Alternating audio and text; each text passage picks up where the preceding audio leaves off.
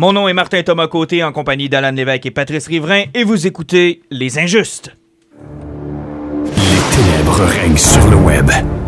Trolls, fake news et instababe. Le seul et dernier espoir de sauver les internets vient de s'éteindre avec Les Injustes.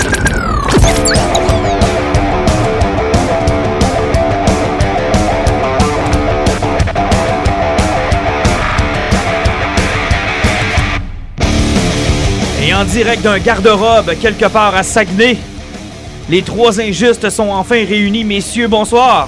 Bonsoir. Bonsoir. Je regarde la liste de sujets et euh, je ne ferai pas de platitude ni de joke plate en introduction d'émission parce que je veux que ça aille quand même rondement. Pourtant, c'est un vendredi 13. Ouais, je sais, mais il y a tellement de choses. Tellement, tellement de choses. D'abord, ça fait un bout qu'on s'est pas vu les trois ensemble. En fait, moi puis Pat, on s'est vu un petit bout. Mais euh, Alan, es- es-tu mort? Non, je suis encore vivant. Toujours vivant? Ah oui, ça- moi, en vous voyant pas, puis ça, ça m'a sauvé un petit peu les esprits, ça m'a permis de lire encore d'autres choses. Ça m'a sauvé les esprits. On s'excuse de nuire à ton esprit. Ah oui, hein, comme si c'était toujours de notre faute. Ben oui, c'est ça. On nuit à son développement personnel. On s'excuse, Alan, de te... Euh, Vous peut-être régresser, mais On, c'est on te positif. ralentit. Ouais, vous On ralentit le groupe.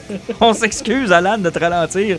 Mais euh, ça t'a permis de faire un peu de rattrapage, j'imagine? Ouais, toujours. Bon, exactement. Euh, écoute, j'ai, euh, on va revenir sur notre voyage au euh, Comic Con de Montréal. Pat, on était là. Euh, quelle belle fin de semaine, sérieusement. Une incroyable fin de semaine. C'était vraiment, vraiment génial. Puis je pense que les objectifs qu'on s'est donnés, on les a atteints. Euh, on, on s'est fait notre plaisir, je pense. hein. On, a, on a fait comme le Comic Con à l'envers des autres. Ouais, ben écoute, c'est le privilège d'avoir rencontré des auteurs québécois, de passer du temps avec eux autres, puis le reste, ça n'avait pas d'importance. On s'est comme créé notre Comic Con sur pièce pour être sûr d'avoir du fun. On a assez d'expérience, toi puis moi, en plus qu'on a eu de l'expérience ensemble. Ouais. On a assez d'expérience dans le domaine des Comic Con pour savoir que euh, c'est à la pièce puis qu'il faut vraiment se concentrer sur les choses qu'on aime. Ouais, ben, il faut que tu choisisses euh, plein de petits éléments parce que si tu arrives là puis tu dis Ah, je découvre, là, tu vas avoir tellement la tête qui va te tourner que euh, tu vas en oublier des sections. Tu vas être déçu sur certains Tu vas être trucs. déçu. Tu vas avoir dépensé euh, 200$ piastres dans un kiosque alors que tu vas te rendre compte que le gars, il vendait tout à 50$ piastres dans l'autre. Euh, Euh, oui, puis on n'était pas à la journée importante qui est celle du ça. dimanche, c'est-à-dire celle où euh, là ils veulent débarrasser leur stock puis ils se mettent à faire des deals qui n'ont pas d'allure. Bon. Nous, on n'était pas à cette journée-là, donc il n'y avait pas vraiment grand deal à faire, on va se le dire. Là. Pas vraiment. Puis en plus, le- le- la visite, c'était pas ça le but.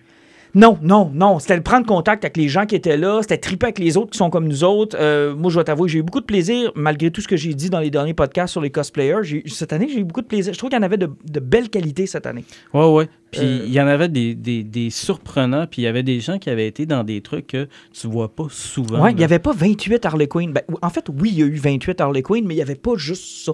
Non, mais tu sais, juste le gars en Goldorak là, qui, était, qui faisait 9 fou ça, ça avait pas de bon sens. Euh, T'en avais qui étaient tellement ressemblants. La gang de Game of Thrones qui était avec la Fondation Charles Bruno, là. Ah ouais, eux autres, Euh, c'était écoute, débile. là. je sais que les, petits nains, ça, ça court pas à rue de 1. Et de 2, les petits nains qui ressemblent à Tyrion, ça court encore moins rue. Là. Ouais, puis le, le team de, de, de X-Men, là, chapeau à cette équipe-là. X-Men, euh, on a eu un beau moment. Oui, chapeau à cette équipe-là avec leur générosité puis le fait qu'ils se laissaient là, euh, embarquer avec tous Mhm. ceux qui voulaient se faire prendre en photo avec eux autres. C'était fabuleux. Je vais le raconter tout de suite pour pas l'oublier, OK? Puis je m'excuse, je fais une entorse à notre, euh, à, no- à notre liste, mais j'ai vu probablement, puis moi je suis une grosse momoune, OK? J'aime ça voir des, des belles choses. J'ai vu un des plus beaux moments du Comic-Con pour moi, puis c'est niaiseux, ça a été cette jeune handicapée déguisée en Wonder Woman et la gang de X-Men Montréal qui sont, sont occupés d'elle puis qui l'ont fait triper comme, comme j'ai rarement vu quelqu'un triper. Ils ont pris une photo avec elle. C'était tellement... Tu sais, moi, là, les- de tous les super-héros qui étaient présents au Comic-Con, c'était elle, ma préférée. là. Ah oui, oui. et puis, Elle a trippé, Ah oui, elle tripait. euh, elle, était, là, elle était vraiment dedans. Puis eux autres avaient au fond embarqué avec. là, Tu sais, euh, tu sais, d'habitude, c'était une petite gang, parce que on les avait vus au fur et à mesure de la journée. C'était une petite gang de X-Men avec des gens qui se faisaient photographier. Puis euh, le pauvre gars en prof Xavier qui bougeait jamais. Hey, jamais, pauvre lui, hein? J'espère Hey. qu'il n'a pas eu l'envie de faire caca. Je parce sais que pas, mais lui, il avait, il est resté là pendant toute la il y avait de l'endurance. Ah, il est incroyable. Mais là, pour elle, il était toute là. là. Il y Ouais. était une grosse gang autour d'elle. Chapeau, une belle, un beau moment de générosité. Ça a vraiment été un beau moment. C'est niaiseux à dire, mais ça m'a vraiment touché. J'ai Ben, fait comme, sais-tu quoi, ça sert à ça, un Comic-Con. C'est le fun de voir ça. Puis euh, j'ai vraiment trouvé ça touchant. Donc, salutations. Puis je sais pas s'ils nous écoutent, mais félicitations à toute la gang de X-Men Montréal. Puis on y reviendra.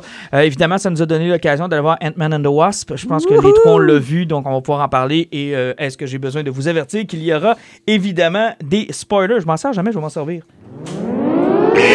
Attention, spoiler alerte. Attention, spoiler alerte.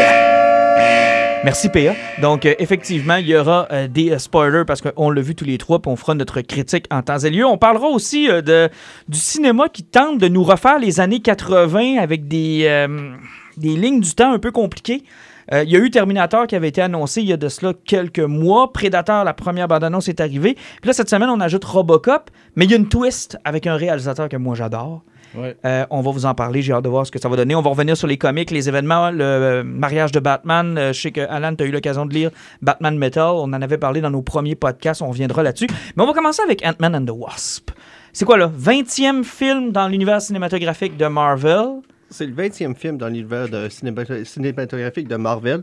Et aussi, c'est le point où ce que Kevin euh, Feige, Feige, Feige, Mais vu qu'on est Québécois, on va l'appeler Kevin Feige. on va l'appeler. Monsieur Feige. Monsieur Beige. Monsieur Beige. Kevin, Euh, Kevin Fidge. lui, euh, pendant plusieurs temps, il y avait... Appelle-les Fudge. Fudge. Monsieur Non, Fudge. Non. Ça, ça me donne faim. Monsieur Fudge. On va oublier ce bout-là. Lui, Ah, là. Lui, là. que Lui, il voulait avoir une, une série de films qui était plus pour enfants dans Marvel. Sauf que, tu sais, il, il que ça allait sortir de ce qu'il voulait faire des projets et tout. Puis quand ils ont sorti le premier Ant-Man, il a vu son ouverture.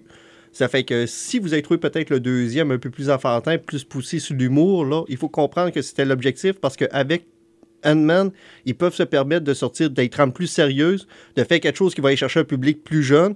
Et aussi, ils n'ont pas besoin de faire un milliard de dollars avec ce film-là. Ça fait que dès qu'ils vont chercher un 200, 300 millions, sont au paradis. Puis je pense qu'on boucle aussi cette, euh, cette boucle qui a été ouverte avec Civil War. Euh, c'est probablement le dernier film qui va y faire référence. Là, on fait j'espère, là, parce que là, les suites de Civil War, euh, Black Panther, c'était ça. Euh, là, Ant-Man and the Wasp, c'est ça. Ça nous permet de mettre tous les pions en place pour Infinity War qu'on a déjà vu, mais ce qui s'en vient aussi après Infinity War. C'est intéressant, Il en manque peut-être un peu, là, parce qu'on. Il manque encore. Il manque Hawkeye, c'est ça. C'est le seul là, qu'on sait pas où est-ce qu'il était durant Infinity War, puis qu'est-ce qu'il faisait exactement. Aviez-vous des espoirs de le voir dans Ant-Man? Ben, euh, j'avais un petit peu d'espoir, sauf que si on prend le fait que c'était cassé deux bras puis il n'a pas pu faire grand-chose pendant euh, plusieurs mois, ben... Tu parles de l'acteur? Ouais. Ouais. Ça Et, fait que euh, rendu là, ça, ça- ça pose problème. Mais avec le CGI maintenant, on peut te redonner des bras. On peut même les faire verts. si. Ben, c'est ce qu'ils avaient fait dans sa comédie aussi. Ils ont, ils ont fait des bras en CGI parce qu'il n'y avait pas le choix. Ah, D'abord qu'ils n'essayent plus d'enlever des moustaches. Moi, c'est la seule chose que je leur demande. Ouais. Parce que ça, visiblement, ils sont pas capables. Mais des bras sont capables. Ah, des bras sont capables. Donc, euh, Ant-Man and the Wasp, par quoi on commence? Moi, je vais vous dire, ce que j'ai apprécié le plus de ce film-là, c'est le pas de méchant. J'ai adoré ça. Le méchant, pas de- en fait, le véritable méchant du film est celui qui est le moins sérieux. Oui, mais... J'ai adoré ça. Euh, C'est ça, c'est comme que je savais pas euh, envoyé le lien avec l'article où ce que, tu sais, la, la fille faisait comme Ah, elle représente une- une- un- un méchant qui est différent, une chose euh, anticapitaliste. ta, ta, ta. Pourquoi anticapitaliste? Euh, C'est juste une victime d'un accident scientifique, puis elle a besoin d'un remède pour s'en sortir, puis malheureusement, elle est sur le bord de crever, puis ça y prend le remède tout de suite. Ça fait que tous les moyens sont bons pour y atteindre, puis sans compter que le Shield, qui était Hydra, ben, il l'a entraîné d'une drôle de façon. Tu sais, pas appre- en- faisant comme T'as besoin de quelque chose, tue personne, va chercher, demande-les poliment. C'est une genre de Winter Soldier. Dans le fond, ils l'ont utilisé comme ils voulaient. Ben oui, c'est un Winter Soldier, mais en fantôme. Exactement. Ils ont profité de sa faiblesse, ils ont profité de ce qui pouvait leur... Parce que c'est là que Captain America, euh, Winter Soldier, on voit le génie de ce film-là quand on a, quand on a comme transformé Shield en Hydra avec toutes les petites... Ça, ça nous permet beaucoup, beaucoup de liberté sc- scénaristique que je trouve intéressante, qu'on a bien, bien, bien apporté dans Ant-Man and the Wasp. Moi, le fait qu'il y a comme pas vraiment ou véritablement de méchants, ça m'a plu. Ça m'a beaucoup, beaucoup Ben, plu. moi, je pense que c'est euh, à la fois aussi, là, euh, comme le méchant, qui n'en était pas vraiment un de Black Panther, Exactement. c'est euh, une autre victime de quelque chose. C'est des victimes de la guerre, victimes de la science, etc. C'est des gens qui sont prêts à, à- à tout pour arriver à leur fin. Euh, je l'ai adoré, là, c'était génial. Là. Et dans le cas de. euh, c'est peut-être moins vrai pour Black, euh, Black Panther, mais dans le cas de Ant-Man and the Wasp, on a enfin un méchant qui n'est pas le contraire du héros, tu sais. Parce qu'on a eu ça dans le premier Ant-Man, on a eu ça dans Iron Man, on a eu ça, tu sais, on l'a vu souvent, le modèle du héros et de l'anti-héros qui, dans le fond, sont deux faces d'une même pièce. Là. Ça, on l'a vu souvent. Là, j'ai trouvé qu'on on allait.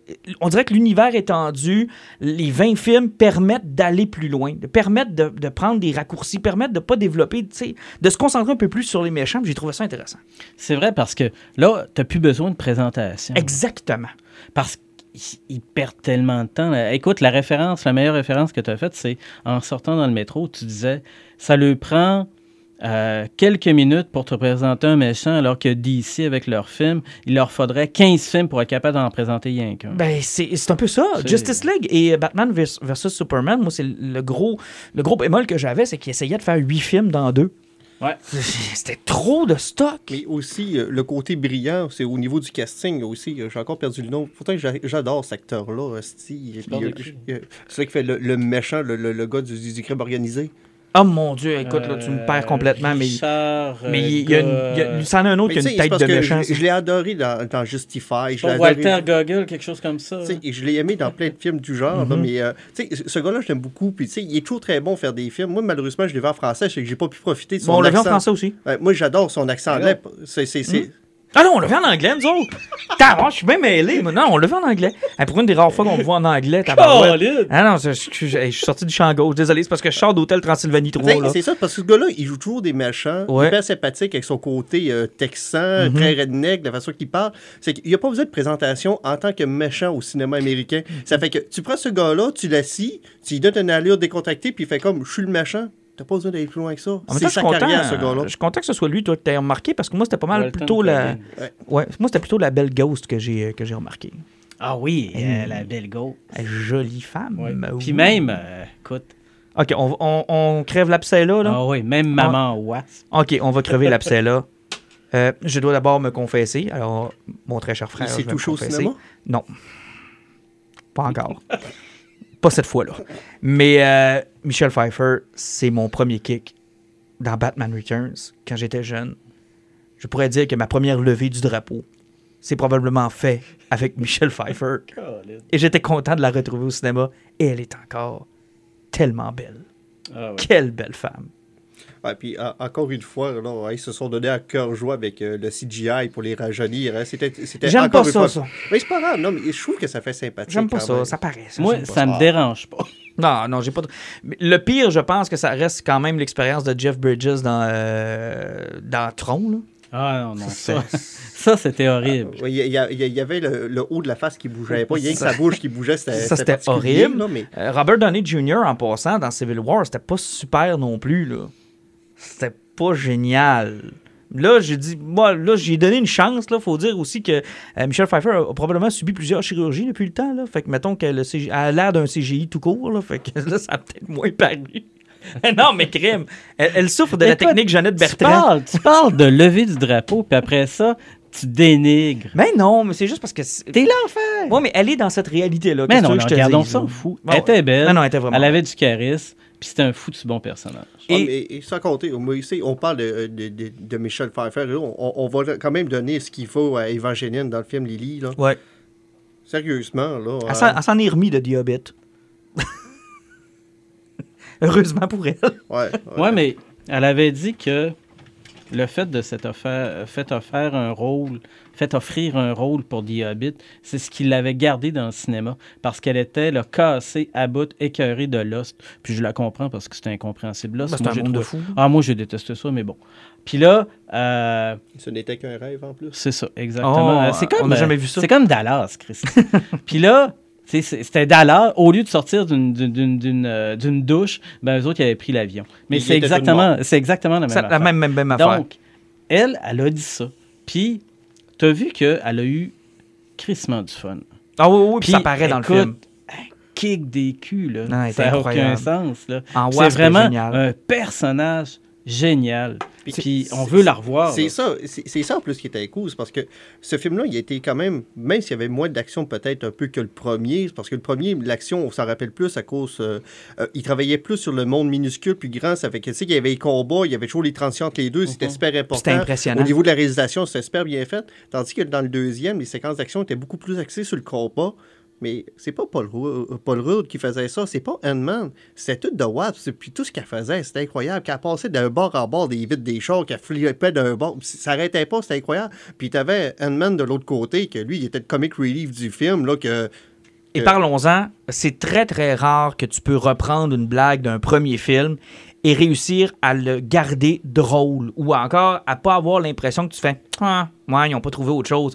Mais Lois quand il raconte une histoire, moi dans le premier ça m'avait fait chier des tacs, je trouvais ça très drôle. Mais dans le deuxième en amenant Paul Rudd et Evangeline Lilly là-dedans avec le délire où il est fait par puis il faut le voir en anglais je pense pour le rire encore C'est- plus. C'est toute leur. euh, C'est L'attitude c'est tellement rap- drôle. Ah, mais, ouais. mais pas juste ça, c'est parce que. Mais j'ai trouvé super brillant la twist de mettre le, le sérum de vérité à travers de Ah, ça. c'est-tu, ouais. Ce n'est pas un sérum de vérité. Mais oui, c'est un sérum de vérité. Ah, c'est- non, ce n'est pas. euh, c'est tellement innocent. c'est tellement- c'est- en plus de ça, là, puis t'as- comme euh, l'autre en avant qui.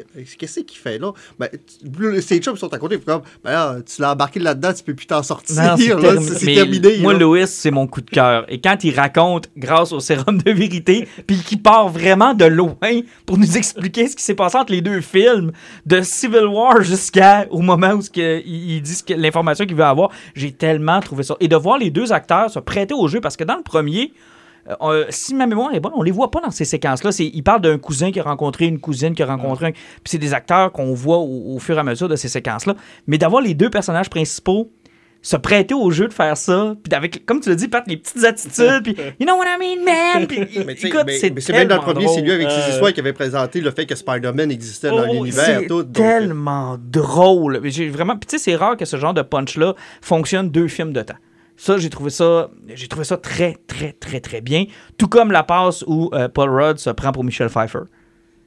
Parce que dans le fond, Michel Pfeiffer, ben, en fait, le- le- Ah oui, Janet oui, oui. prend contact avec ses, euh, sa, sa fille et son, son, son mari via Paul Rudd. Et c'est tellement drôle. c'est vraiment qu'il.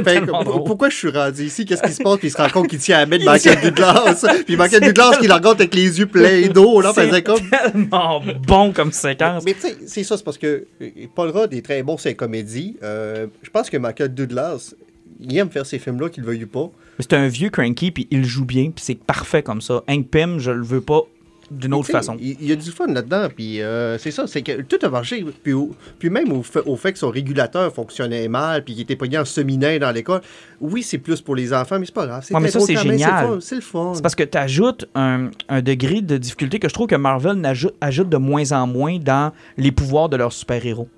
Tu sais, un moment où il y a quelque chose qui ne fonctionne pas, qui fait en sorte que là, il va pouvoir prendre des hits, il va pouvoir arriver quelque chose. Souvent, puis euh, c'était le problème, je trouve, de Spider-Man Homecoming, il, il est invincible.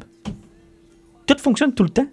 Il- Ben, il- pas vraiment, parce qu'il en mange quand même une bonne. là. Ouais, mais je, je sais pas, il manque ça. Ben, dans Spider-Man Homecoming, aussi un des problèmes, c'est que euh, ils ont commencé trop vite avec la technologie de Stark. C'est que direct en partant, ils ont voulu qu'il enlève son armure pour faire la bataille de la fin. Parce Parce, que s'il y, était- avait son sou contre le vautour, Ah, le oui, vautour ça, mangeait une volée en 15 secondes. Ah, c'était fini, là, le saut prenait le contrôle, puis c'était terminé. C'est un peu le problème de Iron Man. Plus les films avancent, plus je le trouve invincible. Tu sais, je veux dire, dans Infinity War, oui, il est cool à regarder. Oui, c'est nice. Oui, c'est le fun. Mais fuck, man! Mais Il se bat contre Thanos, puis ça a l'air tough pour Thanos, là. Effectivement, puis ça, c'est la différence avec Ant-Man. Alors que tous les héros ont plus des dilemmes moraux que des problèmes physiques parce qu'ils sont au top, puis c'est- ils sont, sont vraiment en haut de l'échelle alimentaire. Ant-Man, ben, euh, c'est un cave. C'est- c'est- oui. C'est, pas le gars qui a un plan, là. hein, c'est un non. gars qui subit. oui, oui. Puis il suit, hein. Il comprend pas tout, mais il est là. Là, puis tu sais, c'est ça, c'est pas un scientifique, il comprend pas ce qu'il y a à faire là-dedans, mais tu sais, il a un bon cœur, il a un bon fond. Puis, tu sais, en plus, il demande à sa fille, puis j'aime beaucoup toutes les hymnes comme de quoi que Cassie veut devenir Giant Girl, ça c'est super drôle. Ouais, c'est nice, ça. Parce que euh, je sais pas si vous avez déjà lu les Young Avengers. Non, j'ai pas lu, mais j'ai entendu parler de cette. euh, de cette euh. Jimmy Chung avait dessiné ces séries-là, c'était vraiment incroyable. là. la série où il avait fallu qu'il change euh, le, le fils, euh, le, le- le nom d'un des héros parce que c'était un Asgardian, puis il a décidé de s'appeler Asgardian, puis il était gay. Ok, t'es pas obligé de tout nous rappeler. tu vas peut-être pouvoir passer un tour sur celle-là. Mais euh, son nom dirait trop numéro avant qu'il y ait tellement de lettres qu'ils ont été obligés de l'enlever. Passons à la fin. Ben, avant de tomber à la fin, c'est parce que c'est important de parler justement. Tantôt, tu sais que mm, le personnage de, Michel Pfeiffer, Vanette- euh, Janet Van Dyne, avait pris possession du, du corps de, de De Ant-Man de Scott Lang. de Scott Lang. parce qu'à la fin du premier, qu'il avait rentré dans le monde comme su- subatomique, Mhm. qui était rendu comme dans le, dans le monde quantique, euh, là, ils ont travaillé sur le fait que Jeannette avait été rentrée en contact avec lui puis avait créé un lien pour réussir à s'en sortir. C'est que là, on était vraiment rendu dans le monde quantique, puis là, le, film travaillait beaucoup là-dessus sur qu'est-ce qu'il y a de l'autre côté, puis c'est toutes les ramifications qu'il peut avoir. Puis euh, justement, c'est que là, on, on s'avançait là-dessus, puis là, puis tranquillement pas vite, on va avancer vers la fin, mais je vais te laisser continuer ton idée. Ben, en fait, c'est que on- on s- moi, je l'avais prévu dans les, dans, les derniers podcasts, puis c'était ce que je pensais, puis Ben, c'était logique. J'ai réécouté le dernier podcast, j'ai trouvé ça très drôle parce qu'on s'est complété, puis que j'ai fait, c'était exactement la fin du film. Ben, il faut que ce soit ça. Il- moi, dans ma tête, il n'y avait pas d'autre avenue que de terminer le film avec euh, du monde qui disparaît. Donc, qu'on rattrape les événements d'Infinity War euh, et qu'on nous garde une espèce de clé ou une espèce de d'as dans notre manche qui semble être euh, Scott Lang, donc Ant-Man, qui est pris dans le monde quantique. Maintenant, qu'est-ce que ça veut dire pour Infinity War et ce qui s'en vient dans Avengers Ben, 4? c'est- à peu près ce qu'on l'avait dit, c'est parce que veut, veut pas, le monde n'a pas vraiment été effacé, parce que veut- ça, c'est- quelque chose qui est certainement lié avec le time gem ou autre. Donc, si tu prends le gem de la réalité, le, time gem, tu mélanges ensemble, puis tu, fais, tu rajoutes les mathématiques quantiques là-dedans, tout devient possible, parce que c'est la même réalité, tu es, dans t'es dans le même realm, là. Est-ce que, euh, par exemple, on pourrait y aller d'une théorie peut-être plus simple, du genre que Ant-Man peut sortir du Quantum euh, Realm et arriver peut-être avant les événements d'Infinity War? Oui, parce qu'il peut t'en warper. là. Il est pas. Il est plus euh, à la merci de l'espace-temps. Ça Donc, il pourrait arriver à n'importe quel moment. quel Effectivement, moment. Interstellar nous l'a prouvé, tant que t'aimes quelqu'un, puis t'es pas une réalité quantique, tu peux revenir n'importe où dans le temps. Ah! T'es terrible. T'es lourd! égale MC amour, hein. T'es lourd! T'es lourd! L'amour est le point d'ancr- d'ancrage dans toute réalité quantique. OK, enlevons toute, toute la théorie d'Interstellar, s'il vous plaît, et gardons concentré sur Ant-Man. Est-ce ça affaire. pourrait, vu que les photos qu'on a vues, par exemple, qu'on semble retourner à la bataille de New York en 2012, est-ce que Ant-Man pourrait arriver en plein milieu de la bataille de 2012, puis genre décider d'aller péter la gueule à Thanos tout de suite? Parce que est-ce qu'il pourrait arriver puis nous dire qu'il y a certains des éléments des autres films que c'est le fait d'Ant-Man qui a voyagé dans le temps puis dans, dans, dans à Ça cause peut-tu du être ça? Est-ce qu'il va réapparaître? Euh, avec Mais qui va aller le Marvel, chercher? machin, Mais puis, pas juste euh, ça aussi, c'est parce que si Jeannette a réussi à dire qu'elle avait quelque chose dans ce monde-là, puis en plus elle a même réussi à développer des pouvoirs à cause de l'énergie quantique qui était là, qui dit que tout ce monde-là est pour pogner dans une de ces réalités-là? Possible. Possible. Mais une chose est sûre, et ça, j'espère que c'est vers ça qu'on s'en va. Je vous fais une autre prédiction que j'espère va être. Je ne veux pas qu'on revienne au statu quo une fois qu'Avenger 4 va être terminé. Là. Faut qu'il y ait des, faut qu'il y ait des pertes pareilles. Non, mais. Faut, euh, faut qu'il y ait des choses qui aient évolué pareil. On a souvent parlé, j'ai souvent sou- soulevé le point là, du Heroes Reborn. Là, hein. Moi, c'est ce que je vois avec l'univers quantique puis les possibilités que ça ouvre. C'est pas juste du time travel, là. Hein. C'est une fracture, puis tu lâches le. Tu sais, je me rappelle pas le, MCU, c'est quoi, mais tu sais, mettons que dans le bande d'essai, c'est 616, là. Hein. Il va y avoir une fracture, puis ils vont tomber dans le 926. Tu sais, il va y avoir quelque chose qui va péter, puis s'ils veulent construire les films, puis ils veulent se débarrasser de certains héros ou les rebooter, il faut qu'il y ait une cassure, puis qu'un autre univers soit créé, où ce que tu peux garder certains héros qui veulent continuer, ou d'en re- rebooter certains. Les gens sont-tu prêts à ça? Dans l'univers du cinéma? Eh, je suis Hey. pas sûr. Tabarnak. Ils ont rebooté 22 fois Spider-Man en 4 ans, puis on, on Ouais, a trippé ouais, mais- sur Homecoming. Oui, mais attention, là, il n'y a rien. Il y avait rien de lié là-dedans. Là. là, tu vas faire avaler aux gens que le MCU qui suivent depuis 20 films, il va y avoir une cassure et que le deux. Hey, t'as peu, là. Hey, tu penses que monsieur, madame, tout le monde est prêt à accepter que Robert Downey Jr. pourrait mourir ou bien que Chris Evans ne reviendrait plus en Captain America? Ben, euh, si je me fie Parce qu'ils sont pas dans le même univers? Si je me fie à la mémoire euh, ben, populaire par rapport à ces films-là, hein, comme Martin l'a si bien dit souvent, là, il il y a bien du monde qui ne savent même pas que ces 20 films-là sont liés. Donc, euh, Ouais, ça c'est là- ça c'est l'autre patente. Mais c'est une fin qui est intéressante. J'ai hâte de voir comment ils vont le sortir de là. Ben, Quand ils vont le sortir de là. Au mois de mars, on va avoir des bonnes réponses, j'ai l'impression, avec Captain Marvel. Ben, il va sûrement y avoir une scène finale avec Captain Marvel qui, va nous, qui va nous amener vers Avengers 4 et peut-être ce qui se passe avec que lui. là. aussi avec les pouvoirs, le, le, le range de pouvoir de, de, de, de Captain Marvel va certainement nous donner une couple d'indices plus ça. Mais là, j'espère qu'il n'y a pas juste un, deux, un gros 2S Machina, par exemple, là, qui ne réglera pas tous les problèmes parce que c'est Captain Marvel, puis posez-vous pas de questions. Mais c'est parce que c'est quand même. Une entité cosmique. Ouais, je comprends, là, mais il faudrait pas que ce soit la Ouais, solution non, à tout. Là. euh, ils ont réalisé le film comme une semi-comédie, c'est que ça me surprendrait. Ouais, il faudrait pas que ce soit la solution à tout. Là. Ah non, je penserais genre, pas euh, aussi. il y a une là. poule à Saguenay, Captain Marvel est capable de le régler, puis euh, il y a des vaches qui volent, puis elle est capable de le régler. T'sais, à un moment Même donné, Dieu peut pas régler ni de poule du Seigneur. Exactement. Fait qu'à un moment donné, il faudrait avoir des, des limites. Ah, puis en passant, euh, mention honorable à notre collègue qui est allé le voir avec nous, puis qui euh, m'a euh, fraîchement rafraîchi la mémoire. Euh, Il y a du eyeliner dans le Quantum Realm.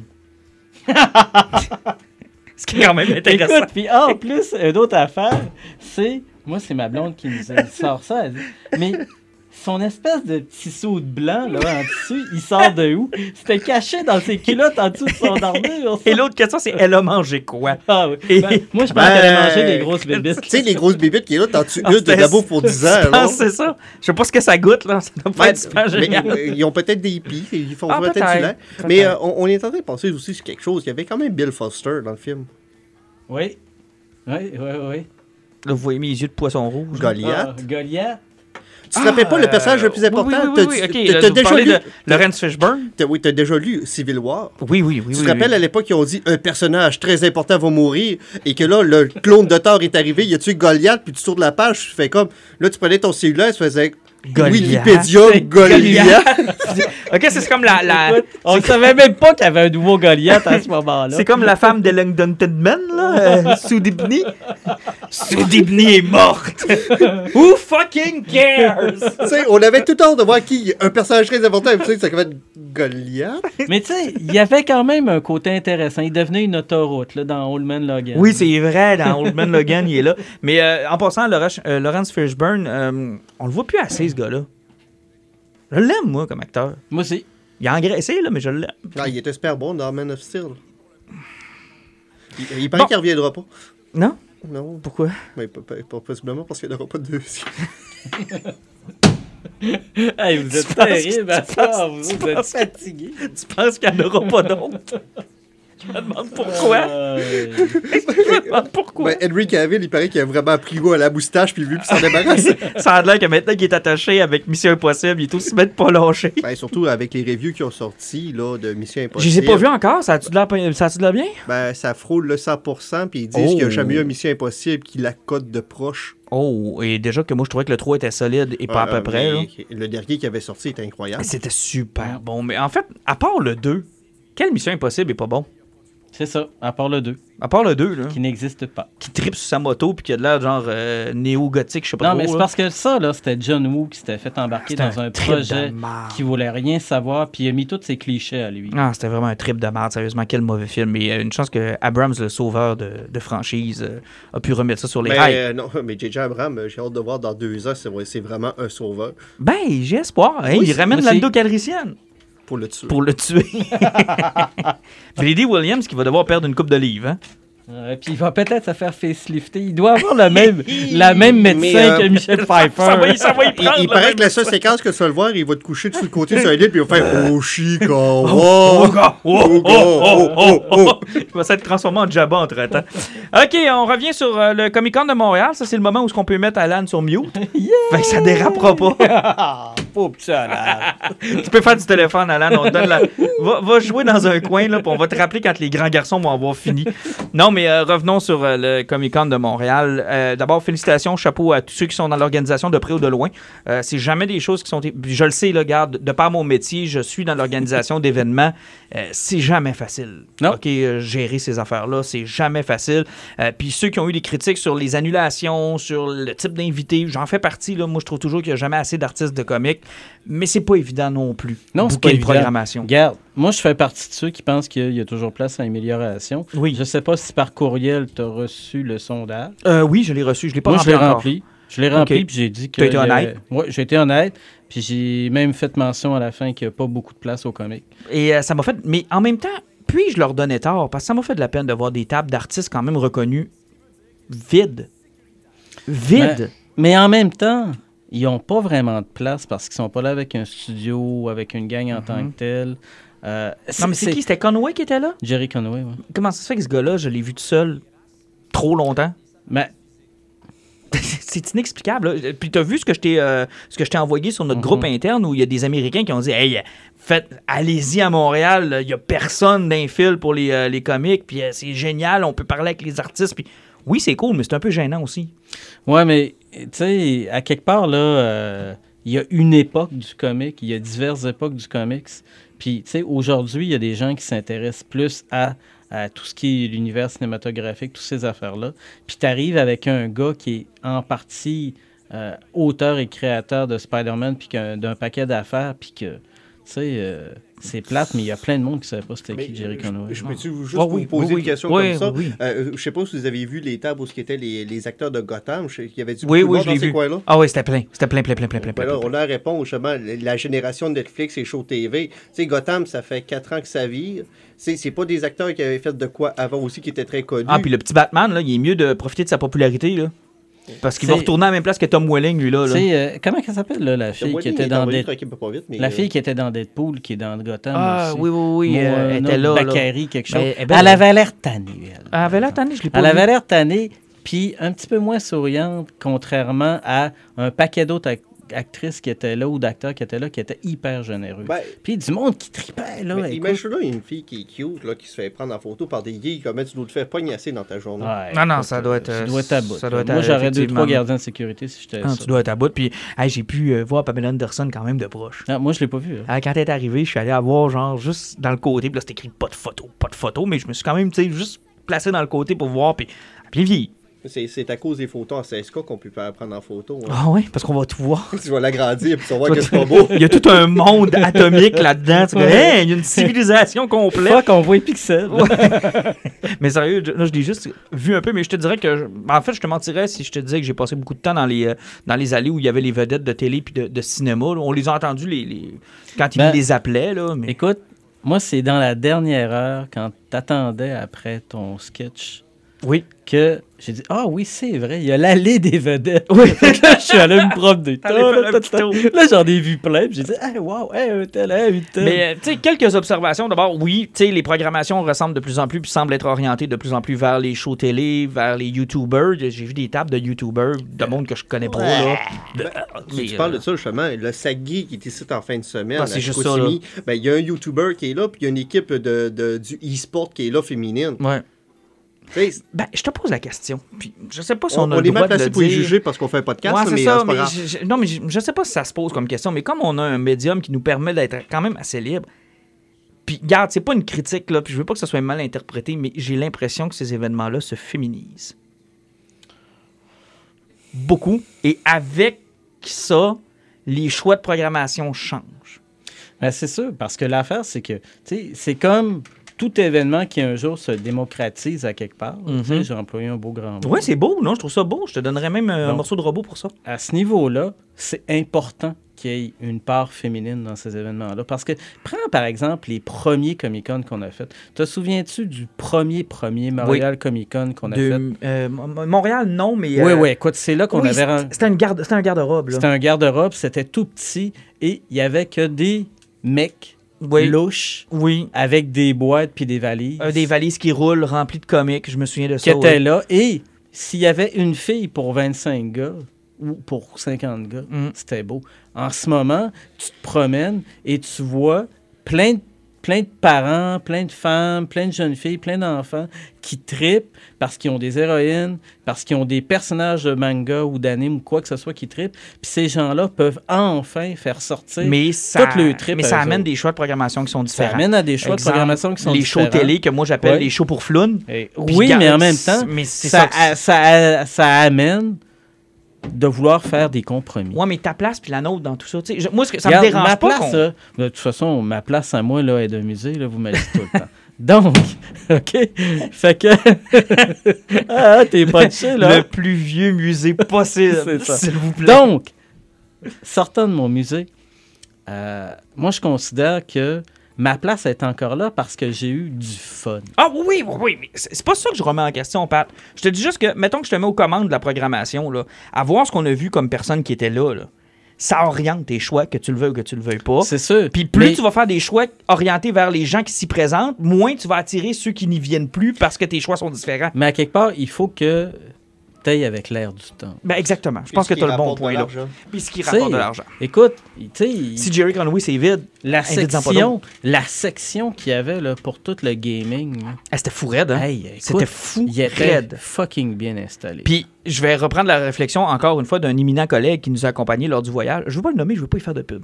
Mais euh, c'est sûr, je vais avoir un message après ça. C'est sûr Je vais savoir exactement quand est-ce qu'il l'a écouté. ben, c'est Je vais 10 avoir- minutes. Je vais avoir un message. C'est sûr, je vais avoir un message.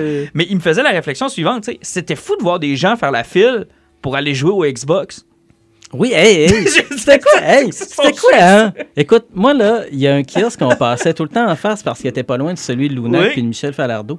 C'était à quoi qu'il jouait J'en ai aucune pour idée. faire là. autant de fils. que- Écoute, je me demandais pourquoi il était là. ça. Ben, on, on dirait que ça me surprend pas de lui qui est surtout pointé le fait de faire de la file pour jouer la Xbox. Ça avait été la PlayStation 4, il aurait Ah, fait, c'est non, juste non, normal. non, non, mais c'est pas ce que Non, c'est. mais, Non, mais c'est. parce que il faut pas oublier qu'il y avait quand même le démo du Spider-Man. qui Oui, va Oui, oui, ça, on l'a PlayStation. vu. Il y avait- Mais il y avait plein d'autres choses. Alan, de, de avait- jeux qui, qui Écoute, puis il y avait la gang de Tomb Raider avec Oui. les Tomb Raiders, Oui. les, les nombreuses Lara Croft. Les belles. Lara Croft. Oh mon Dieu! Il y avait beaucoup de belles Lara Croft. On n'a pas d'événement, puis tu sais, le E3 était quand même pas si longtemps que je vous en avais parlé, puis on n'a pas d'événement comme Non, ça c'est au vrai. Québec. Ça Non. fait que mettre une grosse section où ce que le monde qui tripe Non, sur c'est les c'est brillant parce qu'on en a juste pas. Puis Effectivement. ces gros studios-là, qui ont d'importants développeurs au Québec, on le place en Ouais. tabarnouche là-dedans. Tomb Raider, s'il y avait autant de monde, possiblement, ben, c'est- Square Enix, c'est quand même un gros studio Oui. qui essaie de pousser beaucoup. Puis en même temps, si on est pour les attirer, ces studios-là, il faut toujours bien montrer que ça nous intéresse. Il faut toujours bien avoir des, de l'intérêt puis de la place Il y pour avait ces rien pour. Assassin's Creed.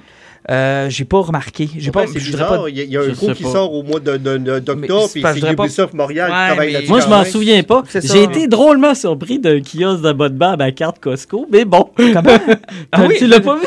Ben, j'ai vu le, le- le kiosque aussi de produits pour barbe. Là, Ouais. Ah non, qui- moi, le kiosque de produits pour barbe, il m'a pas dérangé. Non, mais c'était correct, parce mais que c'était ça, bizarre. ça- là. Mais les barbus sont geeks. Oui, je sais, mais ça c'était fait partie spécial. de la culture geek, les barbus. C'était spécial. Euh, euh, avant qu'on c'était l'oublie, il faut saluer euh, Monsieur Dion. Ah oui, Monsieur Jack, Falardeau. Dion, Michel Falardeau. Euh, écoute, et tous les la gang de Lunac. euh, euh, moi, wow. j'ai rencontré Nicon Richon. euh, Ouais. Écoute, incroyable. Quelle bande sympathique. Et anecdote, les injustes, maintenant, on, peut, on a maintenant un fait d'armes. oui, un fait d'art. On a appris à Jake Dion en direct, en fait, je lui ai Oui. appris qu'il avait atteint finalement sa cible pour le roman graphique de Alice. Écoute, ça a été une réaction spontanée. Il s'est levé dans les airs, les deux mains, tout, bang, bing, bang. Il était D'abord, il croyait pas. Il a fallu que j'y monte sur mon téléphone pour le convaincre. Euh, ça nous a valu de superbes sketchs. Ah oui, écoute, on a été comblés par Gâtés. ça. là. Gâtés. Gâté, pourri. c'est le mot, là. Gâtés J'étais pas là, puis le sketch que j'ai eu là, pour, ma, pour ma BD sur la- l'asile de Saint-Iscariote, là, c'est Ah incroyable. non, Ah, elle est c'est- superbe, cette dédicace-là. Un gars tellement tripant, Généreux. avec, là, généreux, là, le fun. là. Ah ouais, Ben, euh, en fait, je vous dirais, là, quand je suis rentré dans le Comic Con avec vous autres, là, euh, je me suis perdu, Mhm. euh, je me suis retrouvé super loin dans plein de kiosques que je savais pas c'était quoi, pour retourner vers Lunac, croiser Michel Falardeau et rester avec pendant Ah, t'es resté un mot du bon bout avec. au là? moins 40 minutes avec. Oh, facile. Là, là. même lui, il jasait, puis à côté, il y avait un autre gars, puis il y avait euh, Nico Henrichon qui faisait une dédicace à l'autre gars. Et on était nous quatre, et on jasait en même temps. Et ce privilège-là d'être là avec les auteurs, moi, je leur ai dit, j'ai dit, le fait d'avoir rencontré Michel, d'avoir rencontré Jake, après ça, Nico Henrichon, c'était de triper. Puis moi, j'étais comblé. J'avais pas besoin de rien Attends, d'autre, notre. Comic Con était fait à partir de ce moment-là. Le reste, c'était du bonus. Là. Le reste, là, de croiser des, des, des splendides cosplays, des gens sympathiques, là. Mm. Faire quelques trouvailles. Ouais, exactement, des trouvailles, de, de tomber sur des BD que tu dis, hein, wow. Puis- Comic Hunter, juste saluer la gang de Comic Ah, Hunter oui. qui avait assurément l'un des plus beaux kiosques. Là. Oui, Euh, puis surtout, une variété d'affaires que tu disais, ah, tabarnouche, ils ça. Ah, ça, c'était cool. C'était Ça, vraiment cool. Puis, écoute, Comic Hunter, c'est probablement une des meilleures gangs dans ce genre-là. là. Ah, c'était- leur kiosque était sincèrement était, était fou raide. C'était vraiment intéressant. Puis euh, écoute, tout, euh, moi les sketchs, je- quand je suis arrivé, je suis, euh, je suis allé te voir, tu étais avec Michel Falardeau et il était en train carrément de te faire une autre BD dans ta BD. là. Ben, ça n'avait pas de bon sens. là. il était en train de me faire une page complète. aucun bon Là, il sens. dit, là. là, il me regarde, il dit Ah, ah, je me perds un peu là, en jasant, tout ça. Il dit D'habitude, je fais pas de décor. Mais il dit Il y a personne, t'es-tu pressé Non, ok, c'est bon, je continue. Hey, c'était- vraiment là. là, une page au complet. Ah, c'était super, super nice. Donc, on a bien trippé sur nos Québécois, puis c'était le fun. Euh, moi, je me suis fait faire une, une magnifique Alice. J'en Ouais. voulais une avant que le roman sorte. Donc, une des premières que, je, peux, que je peux afficher chez nous puis dire Garde, celle-là, je l'ai eue quand ils ont su que le projet avait le feu Tout à vert. fait. Fait qu'elle a une place particulière chez Ben, nous. C'est normal. Dans mon salon, je l'ai fait encadrer. Euh, j'ai même pas écouté ce que ma blonde m'a dit quand je l'ai posé sur le mur. Je sais même pas si elle est d'accord, en fait. J'ai juste entendu. Peut-être qu'elle disait c'est super cool ou encore décroche ça de là, calice. Mais j'ai pas entendu, là. Je l'ai mis sur le mur. J'étais tellement content. Juste en dessous de notre poster de, ben, de, de- de mon print de Sean Murphy qu'on est allé euh, Mhm. euh, faire dédicacer. Puis honnêtement, j'étais comblé. C'était parfait. Puis euh, très, très, très belle expérience. Puis Alan, sincèrement, il va falloir que tu sois avec nous l'année prochaine. T'as pas le choix. T'auras pas le choix d'être avec nous l'année prochaine, c'est sûr. Puis si t'es là l'année prochaine, là, on se trouve un petit coin, même si c'est pas officiel, puis on s'enregistre de quoi, là. Ah oui, En exactement. direct là-bas, Moi, c'est ça que je pensais, là, réussir à euh, essayer de faire euh, une intervention. Ça là, serait cool. là. Mais Ça euh, serait- salutations à la gang des Mystérieux Étonnants qui, Oui. euh, qui nous ont name droppé dans leur Oui, podcast. exactement. c'est vraiment apprécié, les gars, parce que vous êtes plus big que nous Oui, autres. j'ai là. trouvé ça Ah, très drôle, que j'ai écouté leur podcast, puis des, des remerciements, justement, de Dick Dia à la fin, qui a pris le temps de te remercier à cause ce qu'il avait annoncé cool. la nouvelle. C'est c'est vraiment cool. Tu sais, ça veut dire que, tu disais qu'il avait, vra- qu'il avait trippé qu'est-ce qu'il avait annoncé, ben c'était vrai. là. Ouais, c'était très vrai. Puis écoute, les gars sont super euh, sympathiques. J'ai rencontré Benoît, entre autres, qui est dans les. Mystérieux Étonnants. Puis euh, on a eu une belle petite conversation. Puis, euh, tu sais, c'est- c'est un milieu qui est tellement différent. Moi, je suis habitué de faire de la radio professionnelle dans le sens où on est tous compétiteurs puis on, on veut tous s'arracher à la tête ou presque.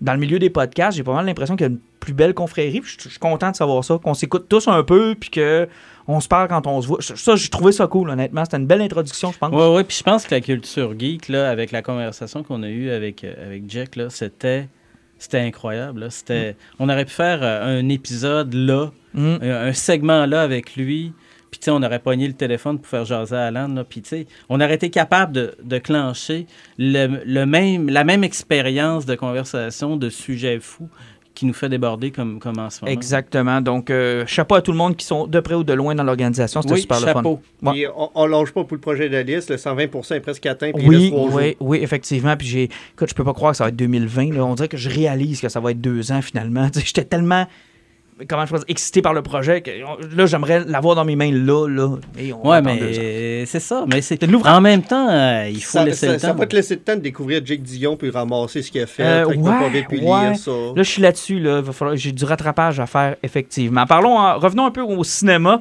Euh, Terminator, c'est en chantier. Predator, la première bande-annonce est sortie. Et cette semaine, on apprend qu'un des réalisateurs que j'aime le plus, je suis un peu déçu par contre qu'il s'en va sur une franchise. Bon, on aura l'occasion d'en reparler. Euh, Neil Blomkamp s'en va sur Robocop. Et là, c'est une suite de Verhoeven de 87. Fait qu'on oublie celui de 80, euh, 89, 92, euh, Mais le non. deuxième. Ouais, il est sorti euh, au début des années 90. Ouais, début des années Ouais. 90. Fait qu'on oublie le 2, le 3 et le reboot de 2014. Il n'y a jamais eu de 3. Ouh, le 3, hein? Il vole, il vole dans le 3, Ah, hein? écoute, moi, mais, le, euh, le jetpack, là. les, deux samouraïs, il était déjà en chess aussi, les Ah, deux les samouraïs. samouraïs, man. Les Avec, samouraïs robots. Les là. samouraïs avec la, la, la mâchoire carrée. Le, le sourire qui ne Ah veut ouais. plus- Ah, que c'était mauvais, ça. Ça, c'était vraiment mauvais. Euh, le deuxième a une place particulière dans mon cœur. Je sais que c'est pas le préféré de, de, de, de ben du monde, mais moi, je l'avais apprécié pareil. Euh, J'avais trouvé ça quand même sympathique. C'était dans... Comment je pourrais dire? C'est dans, c'est dans Ah, mais l'air du Robocop premier. était là. bleu. Ouais, il était mauve. Il était comme mauve et bleu. Là. Il était bizarre. Il avait Mais il a de toujours été bleu quand même, Ouais, Robocop. il était gris dans le premier. Dans le Ah premier, ouais, il est mais gris. dans Dans le BD puis dans le look. Ouais, ils mettent Il shine, bleu, ils mettent Robocop. toutes sortes de... même même dans le dessin animé qu'il y avait pour les jeunes, il était gris. Ouais, mais bon. Mais lui, le Verhoeven, on va s'entendre, c'est un classique, tu touches pas à ça, il est merveilleux. Quand ils l'ont rebooté en 2014, je serais curieux de savoir ce que vous en aviez pensé. Mais nous autres, on celui aimait de- ça. Nous autres, de- on avait été le voir au cinéma Ouais. J'en ensemble. ai trippé. Puis on a eu du fun parce que l'approche était différente. Tu sais, il en avait fait une machine qui était beaucoup plus efficace, sérieusement. Mhm. Il pouvait jouer, jumper quoi, 25 pieds dans les airs. Ben, il était connecté avec tout, là. Puis Ouais. Surtout qu'il avait travaillé sur le côté que son côté humain, ils ont voulu le conserver. C'est pour ça qu'il avait gardé sa main droite humaine comme ça, qu'il serrait C'était la main un au bon flash, ça. C'était un bon flash. C'était comme ça. Il, il gardait un contact humain qu'il arrêtait quelqu'un ou serrait la main euh, à quelqu'un. Mais sauf que le problème, c'est qu'il y avait toujours son côté humain qui contrecarrait son programme robot. Puis là, il avait décidé de d'enlever son côté humain, puis l'essayer que la machine prenne le dessus, puis là, c'était voir qu'est-ce que ça donnait. Il était rendu super efficace. Tu sais, il a fait dropper le genre le crime de 70% une semaine et demie, là. Mais moi, je suis déçu de ne pas voir une suite à cette, à cette itération-là. De Ouais, surtout la fin où il arrivait avec son look. Euh, plus Verhoeven, Ouais, son look euh, plus classique. Moi, j'avais bien apprécié ce Robocop-là. De la... Dans les reboots, c'est pas le pire. C'est pas le. C'est pas le meilleur qu'on a eu, mais c'est pas le pire qu'on a eu, là. Michael Keaton avait été excellent en plus dans le Dans film. un, dans Ouais, un poste de méchant. Et toute la, la logique de, justement, ce que tu viens d'expliquer, tu sais, euh, doit-on laisser la part humaine, mais là, on se rend compte que, dans le fond, la part d'humain, c'est pas, tu sais, c'est c'est pas infaillible.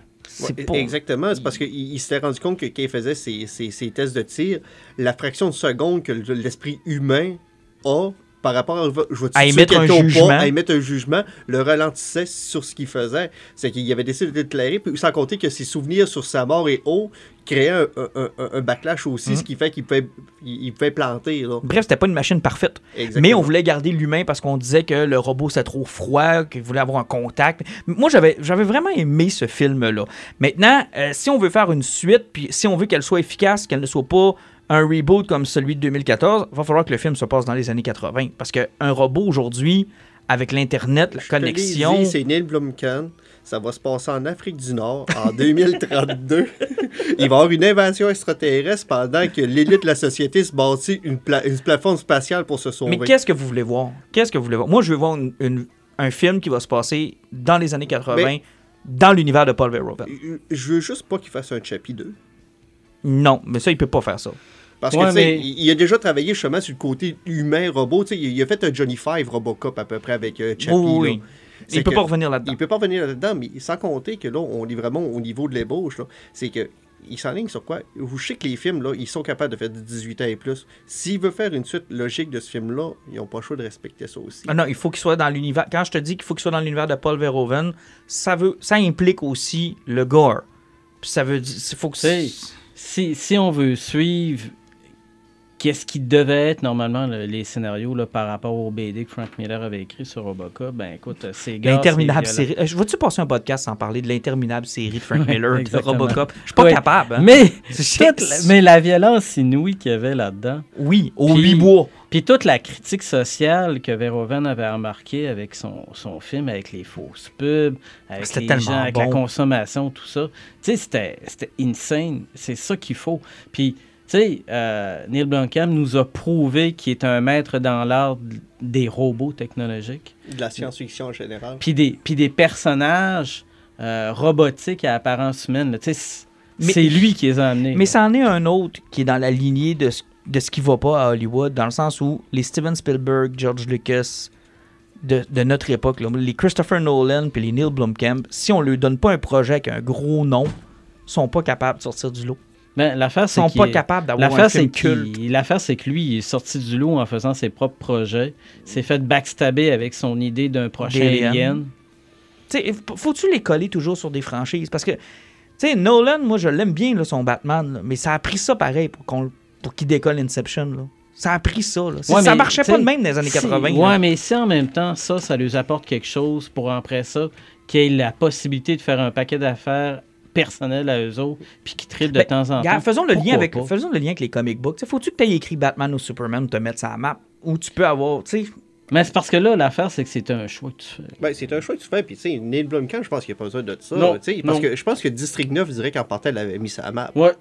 Oui, mais ça, ça pas, c'est pas à la hauteur d'un Spielberg, mettons. Là, Tu sais, je veux dire, Mais si, on se promène dans la euh, rue, il n'y a pas, y a pas grand mais monde là, qui regarde, Ben, non, mais ça dépend. C'est parce que Spielberg, il est généraliste. Oui, mais, Ah il s'est- ouais. oui, mais il s'est mis sa map avec ses propres films. Il n'a pas attendu après une franchise. Ouais, mais, ouais, puis, mais, mais même si tu parles de ça, Jaws, ça, ben, comment ça s'appelait son film de poursuite, le premier qui est sorti, là, tu sais, il il Duel. Duel. Il n'y avait pas euh, 800 millions de personnes qui avaient vu ça. là. Non, Non. mais le reste, c'était des idées originaux, originales. C'était pas. sais, c'est mais ça Neil- qui Neil manque. Blomkamp, là, tout- les quatre films qu'il a sortis, c'est tous des. Il n'a Ouais. jamais sorti un film de franchise. C'est ce même lui qui fait ses propres scénarios. Puis, ces quatre films traitent toujours de son pays d'origine, l'Afrique du Nord, puis les problèmes sociaux qu'il y a là-bas. Je vois pas pourquoi tu essayes de dire. Non. Moi qui fais. Je suis déçu qu'il aille Pourquoi? vers la franchise. Parce Pourquoi? que parce que c'est un des rares qui nous faisait du Mais stock parce que, original. la- parce que l'affaire, c'est que je pense que tu prends le problème dans le mauvais sens. Explique. Tu vois que Blomkamp, c'est un geek comme nous autres qui tripe sur un paquet d'affaires. Il n'a pas réussi Alien. Est-ce que c'est possible que ce soit lui qui soit allé chercher Robocop? Ah, c'est très. po- Mais, je- je- c'est juste que n'importe qui peut faire Robocop. Pas nécessairement. Mais lui, quand il fait des trucs originaux, il me fait triper. Là, il va me sortir du réchauffé. C'est ça que je trouve dommage. Je, je trouve que c'est une gaspille de talent. Dans le sens où j'aurais préféré voir un nouveau film avec quelque chose de complètement Mais- nouveau mais avec lui. Le problème, là, c'est que là, il va être réalisateur? Parce qu'en plus, ils ont été chercher le scénariste qui a écrit le Des nouveau... premiers, hein? Ils ont été chercher le scénariste qui est en train d'écrire- qui a écrit le nouveau Terminator qui est en tournage. Là, on ne sait pas à quoi ça ressemblait ce film-là. Et ça, c'est l'autre affaire aussi. C'est l'autre lui, affaire, ça fait que là, là on, on s'embarque que oui, on a un grand réalisateur, mais peut-être que le scénariste, c'est un- c'est une dôme aussi. Ah, ça, c'est très possible. Et là, il faut comprendre aussi que les gens. Et ça, c'est. Bon, Marvel nous a prouvé qu'on pouvait prendre un raton laveur, le faire parler puis faire de l'argent avec. Là. Ça, c'est une chose. Mais est-ce que les gens vont. euh, vont véritablement comprendre là où on s'en va, dans le sens où là, oublier le, le 2 puis le 3, oublier le reboot, on- là, c'est une suite du premier. Là, pour Terminator, c'est un peu la même mécanique. Mais- oublier le premier. euh, en fait, prenez le premier puis le deuxième, oubliez les autres, euh, on revient. de- Mais là, c'est parce que le point, ce que ça commence à faire mal, c'est c'est parce que tu prends quelqu'un qui a 25 ans, là, ouais. Terminator 2 puis Robocop 1, C'est loin, là. Ben, il les a même pas vus, c'est sorti avec Soyez au monde, là. Ah, c'est loin. C'est c'est dans très loin, ça fait pas partie de sa culture, là. Non, c'est très loin. C'est. c'est- c'est- c'est- Puis en plus, j'ai souvent remarqué que du monde de son genre, plus que tu leur fais écouter Robocop 1, ils vont faire Ouais, c'est correct le film. Ils vont faire les effets spéciaux puis les effets sonores. Parce que les guns des années 80, là, il y avait Et des ça de marde. garochait, hein? Ah non, j'adorais ça. Ça Ah, mais les pistolets qui faisaient des coups à écho. par- Tu sais, il n'y a pas un gun qui saute de même dans la vraie vie. C'est grave, c'était cool. On s'en fout. C'était Non, mais cool. tu sais, mais quel- nous autres, on a grandi avec ça, on est habitués, mais quelqu'un qui est habitué avec les films de nos jours, il tombe avec ça. Tu sais, c'est comme quand t'écoutes un vieux western des années 70, le bruit des pistolets, Ah, c'est- euh, c'est c'est clic. J'en ai encore écouté un hier. C'est c'est clic clic. Tu sais, c'est ça, c'est que là, on se ramasse, c'est une génération de personnes qui, qui connaissent pas ces films-là. Ils veulent faire des suites. Ça, c'est c'est comme. Pourquoi tu essaies de faire plaisir à du monde qui ont 40 ans et plus que ça leur intéresse pas que tu brises leur classique? Mais tu veux garder un lien. Dans le sens où, tu sais, on, on reconnaît que le premier Robocop, on reconnaît que Terminator 1 et 2, ce sont des classiques qui vieillissent bien, qui sont encore aujourd'hui Ouais, plus qu'acceptables. 1, Non, mais je veux dire, l'histoire est là. là. Ouais. Tu sais, La, genèse, la genèse est là, là. Tout est là. Donc, en faisant une suite directement à ces deux-là, ou au premier Robocop, par exemple, on élimine toute la cochonnerie et la dompe qu'on a fait dans les années 90 et 2000, où on a juste voulu faire du cash sur un nom. Là. Ouais, mais tu sais, c'est parce que. Pourquoi faire ça? Regarde, X-Men l'a fait il pas si longtemps que ça. Mm. Avec Days of Future Pass. Tu sais, Et en fait, on va, on va éliminer Brett Ratner. Puis comme je l'ai déjà dit à l'époque, à chaque fois que je check ma vidéothèque, là, tabarnak, je l'ai encore, ce film-là. sais, C'est un, c'est un- il est là. tu sais, il est là, il est là. C'est que même si tu fais ça, n'importe qui qui a le coffret, la, la trilogie des Robocop, là, même s'ils font une suite du ça de 1987, il va quand même avoir son Robocop 2 puis Robocop 3, ce qui vole. Puis je veux même pas imaginer en Blu-ray à quoi ça ressemble quand il vole. Tu dois voir le corps Ah, alentour, c'est là, c'est sûr et Ah, certain. c'est- terrible, terrible, terrible. Ah, Honnêtement, ça a vraiment mal vieilli en plus. Hey, euh, je veux qu'on ait du temps pour parler de nos derniers sujets. Euh, très, très rapidement, euh, le mariage de Batman, ish, ish, ça se passait dans le numéro 50 de la présente série Rebirth avec euh, Tom King qui est à la tête euh, depuis le début de Rebirth. Dire en affaire. Le chat pas voulu se mouiller? Bon, on l'a tous venu à. Tu sais, je, m'étais. On l'a tous vu venir, pour pas faire de mauvais jeu de mots. On s'était tous fait, je pense, à l'idée que ça pouvait peut-être marcher. Mais ça peut pas marcher. Moi, je m'étais dit, peut-être que ça va marcher. Un peu comme le fils de Batman, où je voulais rien savoir, puis finalement, je trouve que c'est un personnage qui est super cool. Je m'étais dit, ben, peut-être que le personnage est rendu là. Il va être marié à Selina Kyle, un peu comme on l'avait fait avec euh, Clark Kent puis Lois Lane. Puis je me disais, peut-être qu'on est rendu juste là, puis que ça va donner de bonnes histoires de les voir travailler en duo, puis de les voir dans une vie, de, mariée. Mais je pense qu'on s'est rapidement rendu compte, ça devait être le plan de Tom King depuis le début, que le personnage de Batman, si on veut qu'il fonctionne, il peut pas être heureux. Peut pas avoir d'attache. Puis elle, en même temps, bon, ça va toujours être quelque chose vers lequel il va vouloir essayer de, de, de réparer les pots cassés. On Parce sait que jamais. c'est une vilaine, veut, veut pas. C'est une vilaine écoute, bonne, bonne déjà vilaine. l'idée de mariage. Tu, tu suis, euh, tu suis Batman, là. J'ai remarqué des sollicitations là, de ce mois-ci et autres, là, que Catwoman a reparti une nouvelle série à Oui. 1. C'est- Dans le fond, c'est un lien avec ça, ça veut dire à qui de Gotham, là. J'en j'en ai aucune idée de où est-ce qu'elle s'en va. Là, on est dans une histoire de clone là, dans son numéro 1, je l'ai lu. Là. Mais on a vraiment fait une grosse campagne de pub. Si vous voulez savoir ce qui va se passer à la suite du mariage, à la suite du non-mariage, on va dire ça comme ça, euh, commencer la nouvelle série de Catwoman. Donc là, je sais pas où est-ce qu'ils s'en vont avec ça. Mais on a fait un point d'honneur, puis on, on fait réaliser au lecteur dans le, dans, le- dans le numéro 50 que Batman, pour continuer sa lutte contre le crime, pour continuer de faire ce qu'il fait, il ne peut pas être heureux, donc il ne peut pas avoir de vie Ben, familiale c'est parce que l'abstinence le rend agressif. Exactement. Le, le- le souvenir le- de se remémorer sa peine. Son, un peu comme euh, Captain Kirk. I need my pain. Il a besoin de ça pour faire son personnage. Hey, tu t'es fait une référence de Star Trek 5. Là. Ouh. Il y a pas- Cherchez-en des, des références de Star Trek 5. Il n'y en a pas tant que ça. Je vous le dis, là, ça court pas les rues. J'ai changé de religion après ce film-là. Oui. Et je vénère le, le frère de Spock depuis ce. Depuis ce temps-là. ok, fait que c'était juste mon petit, euh, mon petit accrochage sur le, le mariage de Batman. Hey, on va finir avec nos poisons. Je sais qu'on voulait parler de métal un peu, mais euh, peut-être juste rapidement, Alan, t'as-tu aimé ça finalement? Ben, c'est pas que j'ai pas aimé ça, c'est que j'ai trouvé ça ben, particulier. Euh, de un, euh, parler de Batmanium en étant un métal, tu sais, c'est comme, euh, ok, t'es, t'es- t'es 70 ans plus trop tard pour faire une référence à l'adamantium dans l'univers de DC. L'idée du multiverse inverse, ça que bon. peut-être 52 univers qui existent à, la- à- à l'envers, c'est pas si pire que ça. Euh, la façon qu'il a approché Barbatos, déjà qui a un nom de marde, euh, c'était particulier. C'était un barbe à papa, ça? Ça, c'est- le gros méchant. C'est le gros barrette, c'est une, grosse chauve-souris avec un gros cloak, puis qu'on sait pas trop c'est quoi son objectif dans la vie. Moi, j'ai toujours aimé un vilain que son objectif, c'est de détruire tout, puis que plus rien n'existe. C'est que si plus rien n'existe, même toi, tu plus de raison d'exister. Puis au pire, là, si tu veux que plus rien n'existe, puis ta vie te fait chier à ce point-là, tu toi tout seul. Mais c'est des nihilismes. Écoute, tu sais, tu vas dans Ouais, là, le t'es pas assez profond. Là. Non, Ah, exactement. ok. Là, là, Tu manque un mais c'est ça, tu mais nous as sauf pas que- parlé, t'es supposé être devenu plus profond. Oui, on t'a laissé du temps pour être plus profond. OK, mais sauf que c'est ça. Parce que là, la série est arrivée, puis euh, finalement, ils ont mélangé plein d'univers ensemble. Batman, finalement, là, hein, si tu prends les histoires que Sandman, parce que Sandman est le libraire du DC Universe maintenant. Yeah! c'est- Ouais. mais tu sais, pour moi, il s'est chicané avec Lucifer, puis il voulait y parler, là, c'est qu'il est devenu libraire. Euh, c'est que. Je sais pas trop, là. Pas que tu sois en retard, par exemple. Hein?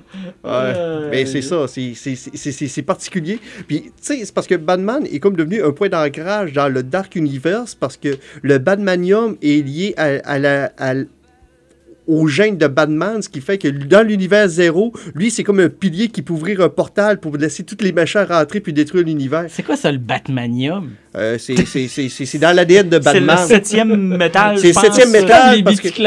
Oh, c'est genre. Puis, tu sais, euh, les, les bracelets de, de Wonder Woman sont faits en métal. c'est le huitième métal. C'est ça. Après ça, t'en as un sur le. Le neuvième étage, puis là, euh, t'as Hogman qui était mort, qui est devenu le gardien de la forge de l'univers, que lui il est le gardien du dixième métal. Puis à partir du dixième métal, tu unlock le skill Rob Layfield, puis tu deviens avec des armures blanches mongoles, puis là tu deviens super boosté parce que t'as des armures de Rob Layfield. Ouais. Mais c'est un peu ça. N'empêche que, C'est as-tu louche. as-tu eu le TP de tous les Batman Oui. du... Ah, ça, celui-là, c'était ça, c'était génial. Ben, le par pré- exemple. c'est ça, moi j'ai j'ai le prélude, OK. plus le, le- Parce que le- ça, c'était génial. Tous les Batman dans leur propre univers, ce les décisions qu'ils ont prises pour que ça vire tout, Ouais, tout mais croche. Là. Ils, ils- ils ont tué le méchant Flash, mais il est encore dans la série principale. Ouais. OK, pose pas de questions. Hey, on va finir avec euh, le poison. Euh, qui qui veut commencer? J'en ai plusieurs, c'est que je vais Va- vous laisser y aller. Ben non, vas-y donc. Non, vas-y. OK. Ben là, euh, fais-nous ça quand même rapidement. Ouais, je vais faire ça. J'en ai, je vais en faire une couple de- assez rapidement. euh, juste pour, euh, pour dire que de Batman de Dark Prince Charming de Marini, Ah, wow. de Delcourt a été complété. Le deuxième tome a sorti il y a deux semaines. Ça, c'est un instant classique. là. Je sais qu'on l'a déjà dit avec White Knight, là, mais, Mais si sauf que vous ça- avez pas ça, là... C'est c'est vraiment du pur hors-série de DC. De un, c'est un auteur français. De deux, c'est publié par Delcourt, mais c'est DC quand même qui le distribue. C'est que vous pouvez l'avoir soit en français ou en anglais, il n'y a pas de problème, parce que l'auteur est Et francophone. c'est génial. Sérieusement, la twist qu'il y a eu dans cette histoire-là, euh, la petite fille qui s'est faite kidnapper pour le Joker, puis où est-ce que ça s'enligne enfin, puisque tu fais comme shit. Ah, que c'est bon. C'est c'est- c'est vraiment, C'est tellement vraiment bon. Sérieusement, l'art est. ce qui est- En fait, si vous avez jamais lu de Batman de votre vie, là, ça, serait un... ça serait une très bonne BD à aller vous acheter juste pour curiosité, puis vous allez triper. Effectivement. Vous allez vraiment triper. Vous n'avez pas besoin de continuité. L'art de, de, de Marini est vraiment C'est génial. superbe. Euh, moi, j'ai réussi à finir Man of Steel de Bendis. Je Euh, l'ai pas fini encore. je vais laisser Martin finir. Je vais le faire lire à Pat aussi parce que je veux sérieusement qu'on en parle plus longuement dans les prochains Parce que c'est le premier travail de Bendis. de Bendis chez, euh, euh, chez DC. DC. Euh, aussi, il y a une nouvelle comme de quoi que Batman One Night qu'on a tellement adoré, qui, on l'avait dit qu'elle allait être le premier, le premier titre chez White Label. Euh, Sean Black Label. Murphy, euh, Black Label. euh, Sean, euh, Sean Murphy a confirmé qu'en 2019, qu'elle allait sortir en cover, mais non censurée. Il y a eu de la censure? Il, ça a l'air qu'il y a une version mature qui existe de cette Ouais. BD-là. Oh! Fait Ouais. qu'Harley Quinn, elle swing Jack Napier. Ouais, je sais pas si Batman va sucer Jack Napier un moment donné, Ouais, là, il y a- mais il y a de quoi. euh, Ah, ouais. il va y avoir quelque chose de, Donc, de ce qu'on dit aux gens, c'est garochez-vous peut-être pas sur le premier TP qui sort en octobre. Effectivement, mais si vous voulez découvrir, oui, parce que je veux pas un TP de main, c'est pas super dispendieux, mais c'est parce qu'il il l'a annoncé en 2019, mais quand est-ce que ça va sortir, là? Ouais, ça, c'est l'autre question. C'est l'autre question. Mais mon vrai coup de cœur, là, hein, c'est bizarrement, moi, c'est ce soir, je checkais dans ma bibliothèque, puis je suis retombé sur une BD que Pat m'avait vendue en 2008. fait que ça fait 10 ans. Ça fait 10 ans de ça, effectivement. Euh, c'est une BD Sherlock Holmes euh, de, de Cécile Brunswick. C'est une bande dessinée francophone. Euh, il y avait juste deux tomes là-dedans. C'était quelque chose qui avait été sorti one shot, les deux en même temps. Tout avait été imprimé. Euh, dans le fond, l'auteur avait décidé de travailler sur Sherlock. Il faut connaître un petit peu Sherlock Holmes pour avoir lu ses histoires pour réussir à, à- à savourer la BD. C'est que lui, il prend le fait que euh, après la mort de, de Sherlock Holmes en 1891 dans les chutes de Reichenbach, il avait affronté Moriarty. Sauf que ça, c'est un combat que jamais personne n'a vu.